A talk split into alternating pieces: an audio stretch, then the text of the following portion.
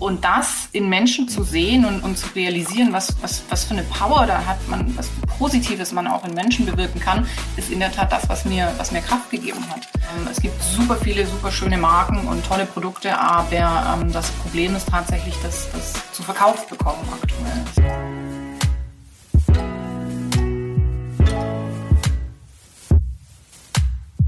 Hallo Monique, herzlich willkommen zu meiner neuen Folge Different.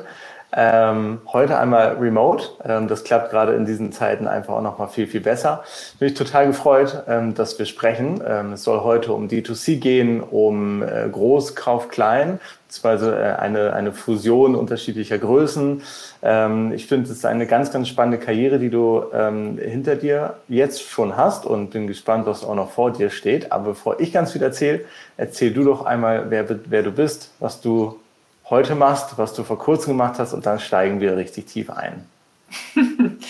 genau, also hallo Stefan auch nochmal von meiner Seite. Ähm, ich freue mich super, heute hier zu sein. Ich bin vor so Terminen immer echt ein bisschen nervös. Ich schaue jetzt, ich erzähle jetzt ein bisschen was zu mir. Ich hoffe, dass es nicht allzu ausufert. Ähm, ich habe nämlich schon länger nichts mehr zu mir erzählt, weil ich ja aus dem Business raus bin jetzt, äh, was ich aufgebaut habe jetzt seit ein paar Monaten. Und dann, dann äh, ist, gerät es mit diesem Pitchen immer so ein bisschen in den Hintergrund. das verstehe ich. genau, aber äh, Monique mein Name. Ich bin ähm, jetzt seit, ja, ich glaube so ein bisschen mehr als zehn Jahren in der, in der Berliner Startup-Szene unterwegs bin vor jetzt gut fünf Jahren ähm, von einem, ja, von zwei Jungs angesprochen worden. Die haben damals eine Holding gegründet, die Consumer Brands ausgründet. Das war damals noch Hype Ventures, dann umbenannt worden zu Invincible Brands. Und ich habe mich gefragt, ob ich so eine Consumer Brand übernehmen möchte von denen. Ja, lange Rede, kurzer Sinn. Sie haben mir dann damals Hello Body gepitcht. Das war noch ganz, ganz, ganz klein und eigentlich waren sie kurz davor, es abzuschalten, weil es sie defokussiert hat von den anderen Themen, die sie in der Holding hatten. Und dann kam ich dazu habe da damals äh, dann angefangen, das Team aufzubauen, die Marke aufzubauen. Wir haben äh, sehr schnell Influencer Marketing als ähm, Vertriebskanal äh, tatsächlich auch entdeckt und manifestiert als mit einem der ersten in Europa und haben dann die nächsten zwei, drei Jahre, kann man eigentlich sagen, heimlich, still und leise durch Europa hindurch skaliert, weil das äh, noch ein äh, Direct-to-Consumer-Kanal war, äh, auf dem man zu der Zeit super, super kosteneffizient Traffic generieren konnte und den dann auch konvertieren. Und da wir nicht großartig drüber gesprochen haben, ähm, hat es auch keiner mitbekommen. ja, mega und, spannend. Also richtig genau. mitbekommen hat man doch von dem Unternehmen erst, als es dann auch an Henkel ging, oder? Richtig. Also habt ihr das bewusst gemieden? So die Öffentlichkeit? Ja, tatsächlich war es, es war so eine Mischung. Äh, von uns ist keiner der Charakter, der sich der Mehrwert immer gezogen hat aus, aus medialer Präsenz. Ja, das heißt, wir haben selber einfach da, wollten keine Interviews geben, unsere Zeit war irgendwie anderweitig besser investiert. Ähm, so haben wir da damals drauf geschaut. Und auf der anderen Seite, ja, natürlich, ich habe mir auch immer gedacht, äh, sobald ich öffentlich drüber spreche, merken die Leute ja, wie gut es funktioniert. und äh, verbaue ich mir ja mein eigenes Business. Und dementsprechend habe ich das dann, habe ich das dann schön nicht gemacht. Und wir sind dann auch zwei, zwei, Ende 2017, Anfang 2018 äh, sind wir von äh, einem, hatten Private Equity Fund, ein britischer Private Equity Fund, die Mehrheit übernommen. Und ähm, da haben wir dann auch relativ schnell die Entscheidung getroffen, äh, Hello Body rauszukaufen und Hello Body zu verkaufen. Und auch da lange Rede, kurzer Sinn. Ähm, am Ende ist es Henkel geworden. Das ist das Event, was du da gerade äh, erwähnt hast. Und ähm, die haben dann nicht nur die Marke Hello Body gekauft, sondern in der Tat äh, die, ganze, die ganze Holding zu 75 Prozent. Mhm. Ja, sehr spannend. Lass uns mal kurz einmal zurückspringen. Du hast gerade gesagt, dass als die beiden Jungs sich angesprochen haben, war das eigentlich so die Marke, auf die sie gar nicht so großen Wert gelegt haben. Warum nicht? Also waren andere erfolgreicher oder konnten sie damit gar nicht so was anfangen? Ja, das ist echt, das ist eigentlich eine lustige Geschichte. Also es war zu dem damaligen Zeitpunkt, das war zwei, Anfang 2016, äh, hatten, hatte Hype Ventures damals ja noch äh, zwei Marken. Das eine war äh, im Food-Bereich und das andere war eben im Beauty-Bereich mit Hello Body. Und wir hatten ein Produkt damals, ich sage jetzt einfach wir, also, also als ich da mhm. dazu gestoßen bin, ähm, was was super unique und super innovativ war und der Kunde äh, nicht verstanden hat. Das heißt, äh, selbst wenn Influencer das vorgestellt haben, die Kunden sind da einfach nicht drauf angesprungen, weil sie es nicht haben wollten. Ja? Und dann hatte, hast du da Marketingkosten gehabt, die nicht konvertiert sind auf einem Produkt, was irgendwie keiner haben wollte, obwohl es per se ein, ein super Produkt war. Ja? Es war persönlich eins meiner Lieblingsprodukte, ein Kaffeepeeling, ähm, um, um genau zu sein. Und die Traction äh, hat erst dann eingesetzt, als wir Produkte entwickelt haben, die dann bessere Acquisition-Kosten auch gezeigt haben, weil sie der, der Konsument und der Kunde besser verstanden hat. Mhm. Und das habe ich dann halt gemacht, als ich reinkam bei Hello Body und dann hat die Traction so langsam angefangen und davor, als man da nur dieses überspitzt formuliert Business mit dem Kaffeepeeling hatte, mhm. wollte sich halt keiner damit beschäftigen, weil das nur Pain generiert hat.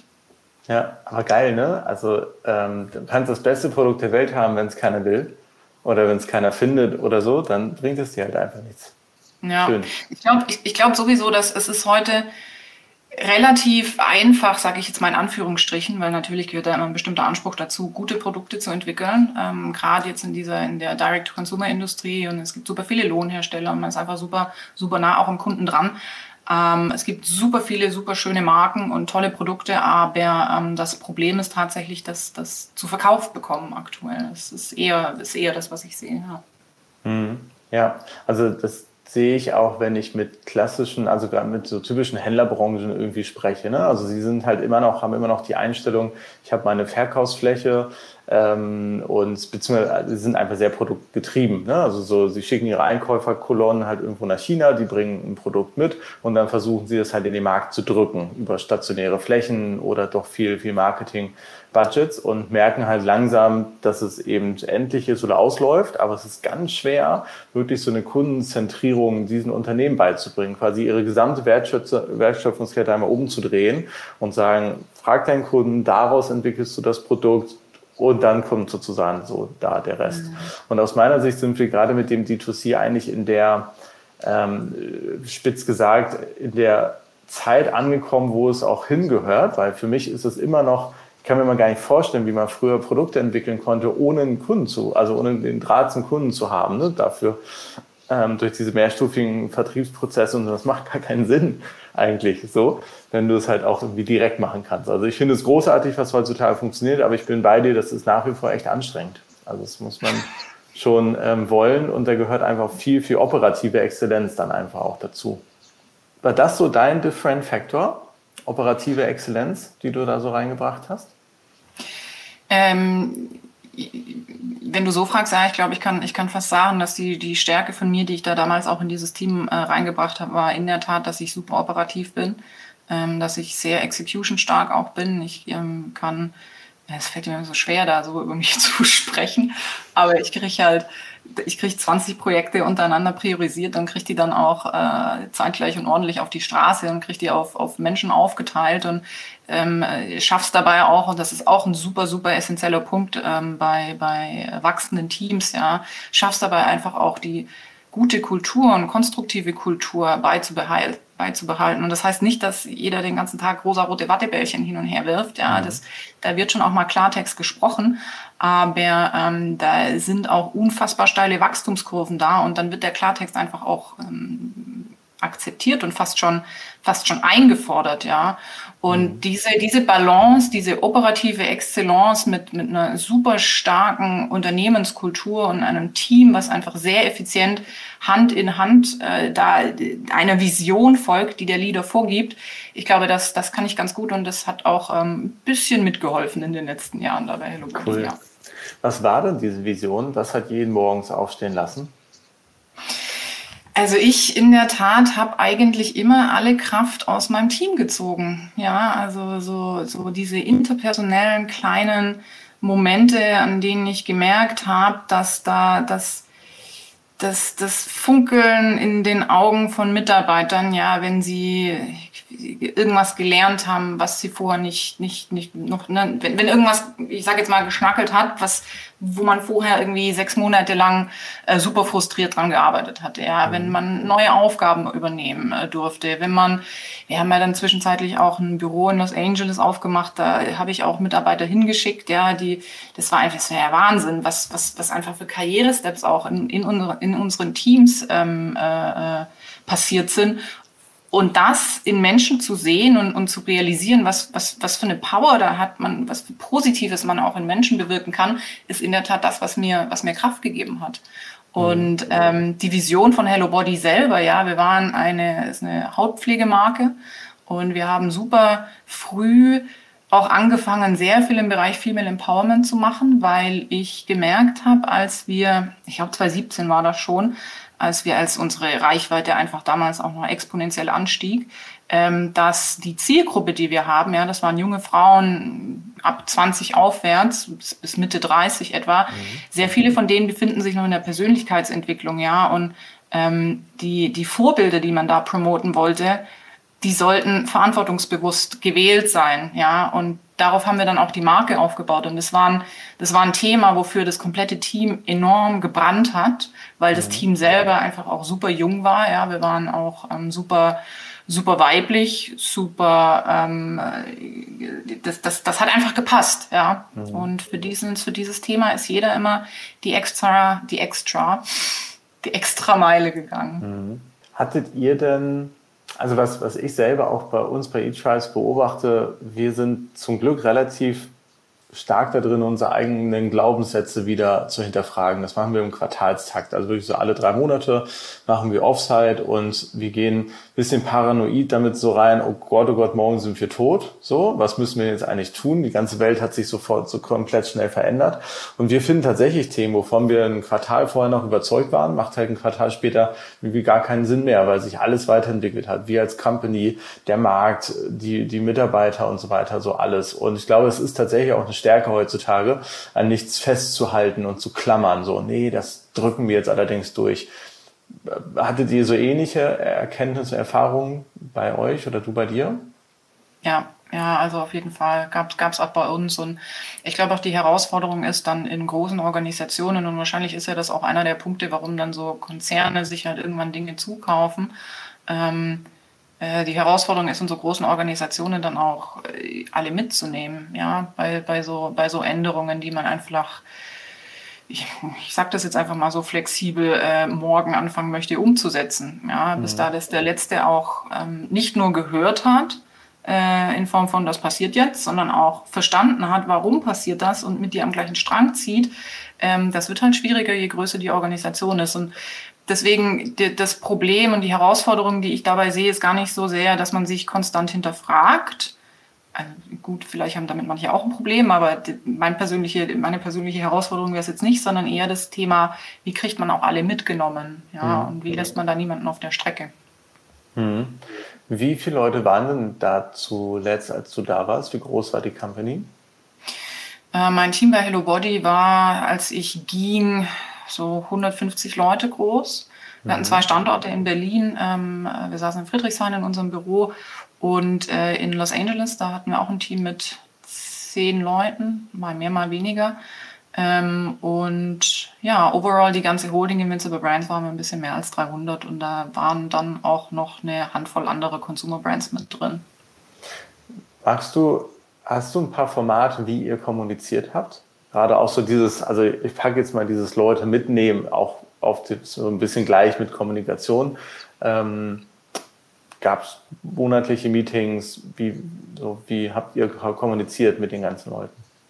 Ja, wir hatten, ähm, also natürlich gab es ähm, wiederkehrende Meetings in, in bestimmten Kombinationen von, von Leuten, sage ich jetzt mal. Also angefangen vom, vom All Hands, ja, das hat stattgefunden. Ich meine, einmal im Monat war das. Zeitweise auch einmal im Quartal. Manchmal ist einfach verging die Zeit so schnell, dass man es dann nicht hingekriegt hat. Aber war immer irgendwas zwischen einmal im Monat und einmal im Quartal. Ähm, zu Corona dann tatsächlich öfter. Da haben wir ein Check-in gemacht jeden Freitag mit dem gesamten Team und da ist dann auch ähm, ähm, penibel drauf geachtet worden, dass diese Check-in nicht länger als, ich meine, das waren 15 Minuten oder sowas mhm. dauert. Ähm, und wir, ich habe auch immer super viel Wert drauf gelegt, dass die Dinge, mh, hm, diese Meetings ja fast schon ich will nicht sagen interaktiv äh, gestaltet werden. Das war schon ein Senden, weil sich die Leute ja natürlich auch interessiert dafür haben, was passiert in der Company. Und, und du als CEO bist eben derjenige, der erzählen kann, was passiert in der Company. Aber dann gab es halt auch Projekte, bei denen andere sprechen konnten. Ja, und ich, ich, ich, ich habe das super gerne gemocht, wenn ich mein, meinem Team und meinen Mitarbeitern die Bühne geben konnte, ähm, zu erzählen, an was sie eigentlich aktuell arbeiten. Ja, weil das ist auf der einen Seite eine unfassbare Wertschätzung, die das Team da erfährt und auf der anderen Seite äh, es ist auch einfach nicht, die, die stehen auch nicht jeden Tag auf einer Bühne und sprechen vor 150 Leuten an, was sie da so arbeiten. Das, das mhm. ist Wachstumskurve. Und ähm, das Team selber freut sich auch, wenn die da nicht jeden, jede, jeden Monat mich selber palabern hören. Ja, ja, aber trotzdem ist, äh, bist du eine Leitfigur gewesen und auf die äh, schaut man hoch. So, ne? Beziehungsweise wenn du eine Kultur schaffst, die, äh, wo du dann stark auch die Vision predigst und so weiter, dann ja, gehört das ähm, von der Bühne runter zu sprechen auf jeden Fall dazu. Ähm, ich würde ganz gerne nochmal mit dir in Richtung ähm, Marke oder auch der, der, der D2C-Brands auch langfristig mal einen Blick drauf werfen, weil aktuell, ich finde, wir können noch nicht so richtig lange zurückblicken auf diesen ganzen D2C-Ansatz. Ähm, und was mich halt oder was ich auch häufig gefragt werde, ist, wie nachhaltig ist das tatsächlich? Ich glaube, man kann sehr schnell Produkte schaffen, man kann auch sehr schnell Unternehmen hochziehen, die wirklich auch signifikanten ähm, Umsatz machen. Aber was gerade so markengetriebene Menschen wie mich irgendwie auch noch äh, bewegt, ist so, wann kommt der Moment, sich eine, als eine Art Nike, Adidas, Sony, Siemens irgendwie sozusagen so zu bezeichnen. Ne? Also so Marken mit Legendenstatus, wo du denkst, oh, die war ja schon immer da, irgendwie die Marke. Ähm, und oder, und das ist das Gegenstück, sind die einfach, gehört auch das zum D2C-Business heutzutage dazu, dass es einfach kurzlebiger ist. So, also ich bin total gespannt. Ich würde manchmal gerne mal so fünf bis zehn Jahre nach vorne springen und zu gucken, was ist denn überhaupt noch da von so einem Hype wie zum Beispiel Hello Buddy. Ähm, wie stark, also was überlebt tatsächlich in der mhm. Zeit. Kennst du gute Beispiele? Was, hält, was denkst du dazu? Also ich glaube grundsätzlich, dass die Umgebung einfach super, super viel äh, schnelllebiger geworden ist. Man muss sich ja nur mal anschauen, da gibt es ja diese, diese Grafiken vor 20 Jahren, was waren denn die zehn größten Unternehmen? Ja, da stand noch kein Facebook, da stand noch kein Amazon, da stand noch kein Apple. Und dann, ähm, wenn man sich anschaut, wie schnell es diese Unternehmen geschafft haben, dann doch die damals größten hinter sich zu lassen. Mhm. Ja, das ist ja, das ist ja innerhalb von wenigen Jahren passiert. Von daher glaube ich, dass grundsätzlich äh, wir einfach in einer schnelllebigen Umgebung uns befinden. Das heißt nicht, dass man solche Marken nicht mehr aufbauen kann. Hm, ich könnte mir aber vorstellen, dass einfach super sehr viel mehr dazugehört, so, so eine Markenbekanntheit auch zu behalten, weil ja, nur weil ein Siemens jetzt heute bekannt ist, heißt das nicht, dass ein Siemens auch für immer bekannt äh, äh, sein wird. Ähm, das ist schon, wahrscheinlich wird es den um einiges schwerer fallen, diese Bekanntheit zu verlieren als irgendeinen neuen Direct-to-Consumer-Brand, die jetzt seit fünf Jahren am Markt ist. Das mag schon richtig sein, aber auch die die Großen ähm, sollten sich da nicht auf Lorbeeren ausruhen, nur weil sie jetzt aktuell groß sind und die halbe Welt sie kennt. Weil es gibt ein paar Beispiele. Ich meine, wer spricht denn heute noch über Nokia? Ja, das ist so, ähm, das, da, da muss man aufpassen. Und von daher, um zur äh, Ursprungsfrage zurückzukommen, ich glaube einfach, die Umgebung ist äh, schnelllebiger geworden. Und der Konsument mhm. ändert, ändert auch äh, äh, schneller und ist da, mhm. ist da vielleicht auch sprunghafter geworden. Nicht mehr so konservativ, wie er das, wie er das damals noch war. Mhm. Ja, ja, das, das, das kann ich gut verstehen. Also ähm, teile ich, und jetzt kommen wir vielleicht auch nochmal zu dem Punkt, wie war da die, auch die Phase, als ähm, ähm, euer Unternehmen dann auch an Henkel ging? Was waren vielleicht auch so die Beweggründe von Henkel, das Unternehmen zu nehmen? Ähm, so und, und wie ist das heutzutage? Also eben ähm, die Fragen, die ja immer aufkommen, ist, äh, also warum Kauf groß und klein und welche Wünsche aller Beteiligten stecken eigentlich dahinter und wie, was passiert eigentlich nach ein, zwei Jahren, wenn man da mal wieder drauf schaut. Wie war das, was waren die, so die Arbeitshypothesen da bei euch? Ja, ähm, das ist, da muss man eigentlich sich nur mal auch die, die Pressemitteilung ähm, anschauen. Von daher, die Henkel da damals geschickt hat, direkt nach, der, nach, dem, nach dem Kauf bzw. Verkauf je nachdem, von welcher Seite man das betrachtet. Aber da erzähle ich ja nichts äh, Neues, wenn ich sage, die haben das natürlich gekauft aufgrund der, der Online-Kapazitäten und ähm, äh, des, des Online-Wissens und des E-Commerce-Wissens. Ja, das stand auch damals in der Pressemeldung drin. Von daher glaube ich, dass die Marken selbst und die Produkte selbst ähm, fast nur sekundär waren. Also natürlich wäre das nie zustande gekommen, wenn man nicht an die Marken und an die Produkte mhm. geglaubt hätte. Aber ich glaube, der eigentliche Mehrwert des Ganzen war tatsächlich das E-Commerce-Wissen und ähm, das, das, das, ja, das Online-Wissen und vielleicht ein Stück weit auch die Kultur. Ja, ähm, man kauft sich ja da auch immer ein Stück oder man neigt dazu zu denken, dass man sich da ja auch immer ein Stückchen Kultur mit ins Boot holt. Ja, jung, schnell, innovativ, Ähm, von daher denke ich, dass, äh, beziehungsweise bin ich überzeugt, dass das auch so mit die Beweggründe waren bei diesem Deal. Wie lange warst du dann noch auf der Henkel-Seite dabei? Ähm, das, äh, das Closing war letztes Jahr im September und ich war dann noch ein gutes halbes Jahr mit dabei. Ich habe dann ähm, relativ schnell die Entscheidung getroffen, ähm, äh, rübergehen zu, äh, rüber zu gehen zu äh, Henkel tatsächlich auf, auf Konzernseite, auch äh, mit dem Björn Keune. Ähm, der ist ja, der ist äh, direkt äh, nach der Akquise äh, schon zu Henkel. Und ähm, ja, da sind dann im Laufe der nächsten Monate kam man, ich, ich sage jetzt einfach mal, kam man nicht zusammen. Und ähm, da hatte ich dann aber auch zu dem Zeitpunkt ähm, die ein oder andere Reporting-Line bei Hello Body schon übergeben und ähm, meine Teams ähm, auch schon informiert. Und ich muss auch ganz ehrlich sagen, ich habe gemerkt, dass äh, in, den, in den letzten Monaten vor dem Publikwerden des Verkaufs, also das Team wusste ähm, ein halbes Jahr circa vorher Bescheid, mhm. dass da, was da passiert. Ähm, das haben wir ein halbes Jahr vorher informiert und ähm, bei so einem Verkaufsprozess, vor allem in der Größe, hast du ja als, als, als Mitwirkender, der ich in dem Fall war, als CEO von Hello Body, ja eigentlich zwei Fulltime-Jobs. Das heißt auf der einen Seite ein Business, was sich, darf man nicht unterschätzen, im Verkaufsprozess befindet und auf der anderen Seite äh, den Verkaufsprozess äh, selber. Und ähm, das heißt, meine Präsenz im Team zu der Zeit des Verkaufsprozesses hat äh, ja naturgemäß einfach auch ein bisschen abgenommen gehabt, ja. Ähm, und äh, da war Verständnis da, weil am, am Ende wussten ja auch alle immer Bescheid. Aber das hat halt auch dazu geführt, dass Leute Aufgaben übernommen haben und über sich hinausgewachsen sind ähm, zu Dingen, die ich, die mich selbst überrascht hatten. Ja? Und dann war ich eben an, an dem Punkt dann im Herbst, als das Ganze äh, dann durch war, dass ich mir gedacht habe, okay, vielleicht, vielleicht braucht mich diese Organisation gar nicht mehr. Ja? Da sind so viele gute Leute und ähm, wenn du da halt ein Team hast und ein Team aufbaust, dann manchmal brauchen die einfach auch ähm, Einflüsse von außen, ja, ohne dass man da immer seine schützende Hand über irgendjemanden hält, um, um selber persönlich weiterzuwachsen, ähm, außerhalb von meinem Einflussbereich. Und das hat dann auch so ein bisschen mit reingespielt, so dieses, vielleicht braucht die Organisation das, dass ich da jetzt gehe, ja. Genau, dann ähm, mit Henkel in Gespräche gegangen, mein Team aufgeklärt, ähm, fanden alle super schade, aber konnten ja, konnten es dann auch verstehen ähm, und Reporting Line zu begeben und am Ende kam es dann aus diversen Gründen nicht zustande und dann bin ich offiziell jetzt raus Ende äh, April aus, aus Hello Body, aus Henkel und äh, aus Invincible Brands. Sehr, sehr spannend.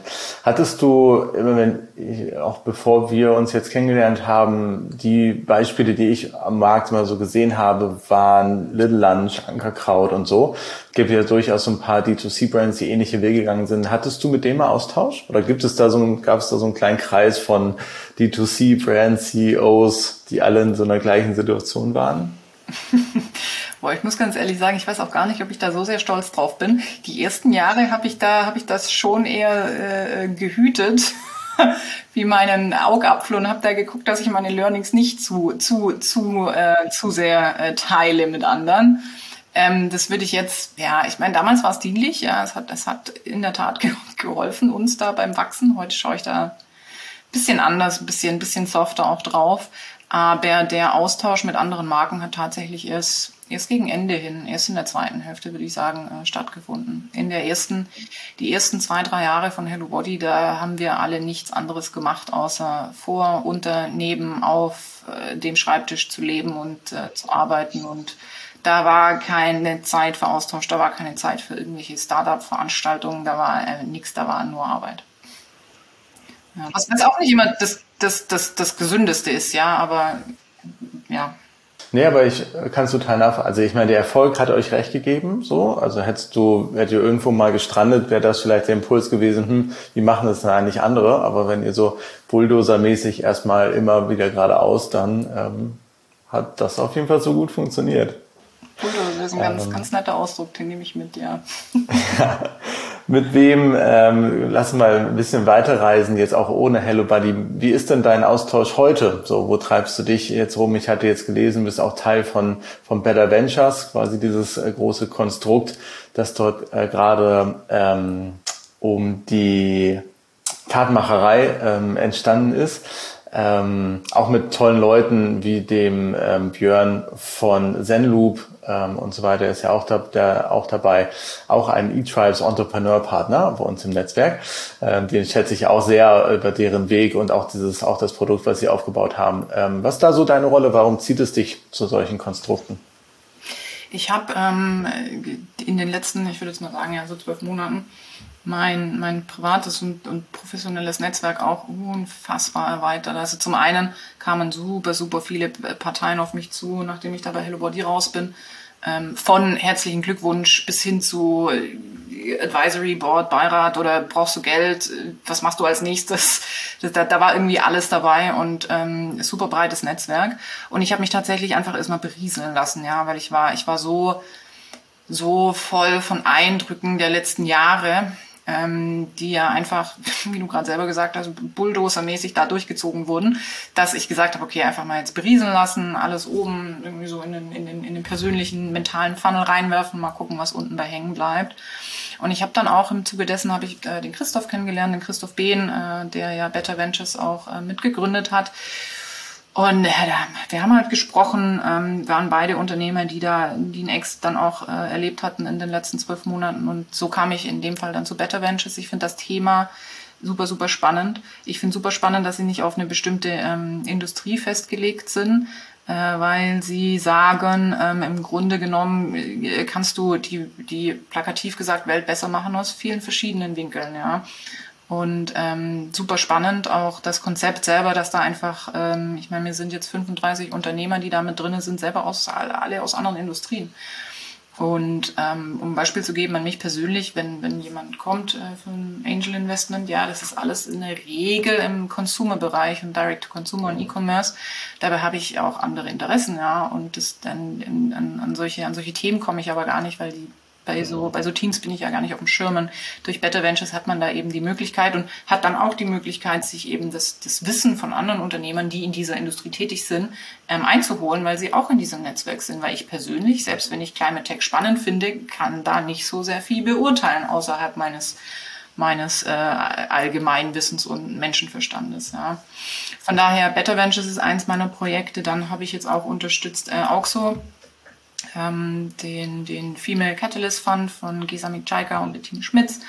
Und ansonsten unterstütze ich eine Handvoll Unternehmen mit, mit Wissen, mit Zeit, mit Geld auch ein bisschen. Ich finde das super, super spannend, mit jungen Unternehmern zusammenzuarbeiten. Ich finde das, es gibt mir einfach unfassbar viel Energie zu sehen, wie viel Elan und, und Power und Enthusiasmus da dabei ist beim, beim so aus dem Boden stampfen von neuen Unternehmen. Das ist so, super. Wenn, und wenn ich da noch Mehrwert generieren kann, ähm, umso besser. Was denn da so, so, so, so ein Standard, na, Standardtipp ist total gemein, aber äh, siehst du schon irgendein Muster, so von den Unternehmen, was du eigentlich immer loswerden kannst an Tipps und Tricks und deiner Erfahrung? Noch nicht. Ähm, das noch nicht. Da können wir vielleicht in einem halben Jahr nochmal drüber sprechen. Dann, dann, dann gibt es das vielleicht. Aber der rote Faden, der sich bisher durch die Unternehmen, die ich ähm, unterstütze, zieht, ist äh, der, die Gründerteams. Also ich habe teilweise auch schon in Sachen investiert, wo ich mir gedacht habe, okay, ob das Produkt jetzt so, hm, hm, weiß nicht. Aber ich glaube einfach, dass die, dass die Leute, die dahinter stecken, selbst wenn das Produkt in einem halben Jahr irgendwie gepivotet werden muss und auf andere Schienen gesetzt werden, muss, dann bin ich der Überzeugung, dass dieses Team das hinbekommt. Das heißt, alle Sachen, die ich bisher gemacht habe, ähm, hab, da habe ich tatsächlich in das Team und in das Gründerteam investiert und nur sekundär in das Produkt. Und das ist was, was sich wie ein roter Faden durchzieht. Und das hat auch dazu geführt, dass da keine bestimmte Industrie ist, in die ich investiere, sondern das ist echt random. Ich habe ein Direct-to-Consumer-Thema, ich habe ein SaaS-Thema, ähm, ich habe jetzt ein, ein, ein, ein Plattformthema, wenn man so möchte. Es sind, sind ist random Themen dabei, aber mit super tollen Teams. Ja, aber es passt tatsächlich auch ähm, von meiner Beobachtung jetzt auch zu unserem Einstieg, ne? worauf hast du einfach auch bei Hello Buddy am meisten Wert gelegt, ne? dass die Teams funktionieren und das wiederum ist halt eine, eine Gabe, die du hast, die auch tatsächlich branchenübergreifend funktioniert. So, ne? Von daher finde ich das eigentlich nur sehr, sehr konsequent, dass du da so, so weitermachst. Und jetzt gerade bist du auf der Suche nach dem nächsten großen Ding für dich? Ja, ich weiß gar nicht, ob ich es ob Suche nennen, nennen würde. Ich, weil, also wie gesagt, ein paar Projekte gibt's ja. Ähm, ich kann meine Tage schon füllen, wenn ich sie füllen möchte. Grundsätzlich, glaube ich, kann man sagen, ich bin Unternehmer. Ähm, wenn ich wieder 100 Prozent irgendwas so machen werde mit so viel Leidenschaft und Herzblut, wie ich Hello Body gemacht habe, dann ist das ein Unternehmen, dann ist das mein eigenes Unternehmen. Ich werde wahrscheinlich nicht in, in einem Fund als, ähm, als Partner gehen beispielsweise. Ich, ich, das Unternehmen aufbauen. Was, wo, das kann ich dir noch nicht wirklich sagen. Ich habe letztens auch von einem Freund die, die Metapher gehört, so du bist wie ein Fluss, ja, der eigentlich weiß, wo er hin will, der aber noch so sein Flussbett sucht. Das fand ich ganz passend. Ähm, genau, an, an, dem Punkt bin ich. Aber so oder so, mir wird nicht langweilig. Ich habe mein Leben ganz gut gefüllt mit Projekten. das das, das glaube ich. Ähm, vielleicht so als auch als Abschlussfrage, auf welche, was gibt es denn für Unternehmen, wo du trotzdem auch mit deiner Erfahrung gerade sehr genau hinguckst? Also was macht dir auch von außen richtig Spaß? Also vielleicht auch so neben denen, wo du jetzt selber auch als Angel mit reingegangen bist. Was sind so Beispiele, sind so Unternehmen, so guck dir mal die Marke an, was die machen, ist unglaublich echt stark. Mhm. Also zum einen im, im, im normalen Direct-to-Consumer-Bereich, tatsächlich im, Consumer Products, ähm, bin ich super gespannt, was auf dieser ganzen ähm, nachhaltiges Waschmittel äh, auf dieser Schiene noch passiert. Ich meine, da gibt's Everdrop, da gibt's Blaue Helden, da gibt's Clini, da gibt's ähm, Biobaula, da gibt's, ähm, da, da bin ich gespannt, weil das ist, ist gerade noch so in den Anfängen. Und wenn ich eins äh, gelernt habe, da bei äh, Invincible äh, und Hello Body, dann war das, dass wir mit Marken immer ganz gut gefahren sind, die die ersten ihrer Kategorie waren, die wir auf einem bestimmten Vertriebskanal versucht haben abzusetzen, ganz einfach, weil die Marketing Acquisition Cost dann noch nicht so exorbitant hoch waren, wie wenn da schon zehn Wettbewerber unterwegs waren. Und die sind alle jetzt gerade so ein bisschen am Anfang. Everdrop hat ein bisschen mehr, ein bisschen mehr, ähm, ein bisschen Zeitvorsprung, aber sind da eben auch die einzigen, die man da jetzt angreifen ähm, kann und, und, und wird, denke ich auch. Also da bin ich gespannt, da schaue ich so ein bisschen mit, mit einem halben Auge drauf. Ansonsten ähm, habe ich auch letztens mit einem mit einem anderen ähm, äh, Bekannten von mir gesprochen. So, wenn es ein Thema gibt, äh, auf das wir in zehn Jahren draufschauen, von dem wir sagen, okay, waren wir jetzt doof, dass wir uns da nicht informiert haben, hätten wir mal machen sollen, dann ist diese ganze Blockchain, Krypto, ähm, diese ganze Bewegung. Da kann ich dir auch gar nicht Spezielles nennen, weil ich mich da erstmal noch am Einlesen bin. Ich habe jetzt auch letztens erst mal ein bisschen in äh, Kryptowährung investiert, auch eher so mit mäßigem Erfolg. Aber ich bin noch dabei, sagen wir so. Und ähm, das ist auch ein Thema, was, was ich super, super spannend finde aktuell. Ja, das glaube ich. Auch durchaus der ein oder andere Einfluss auf die Kunstszene. Da mm, absolut, NTFs absolut. So. Da gibt es auch, eine, gibt's auch eine tolle Ausstellung in Berlin aktuell mit ähm, in der Königgalerie mit äh, NFT ähm, äh, Stücken. Ja, also passiert auch super viel. Ja, das glaube ich.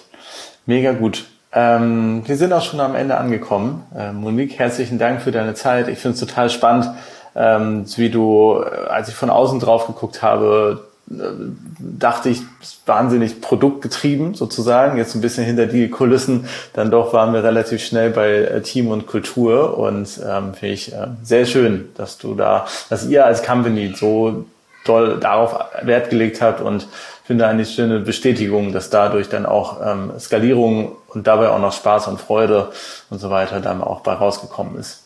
Mega, mega gut.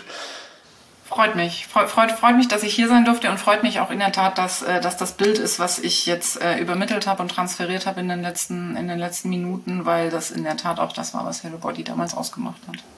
Sehr cool. Dann, wir bleiben in Kontakt und mal gucken, was du so als nächstes dann auch alles noch weiter treibst und mitbewegst. Vielen Dank, Monique. Vielen Dank. Mach's gut.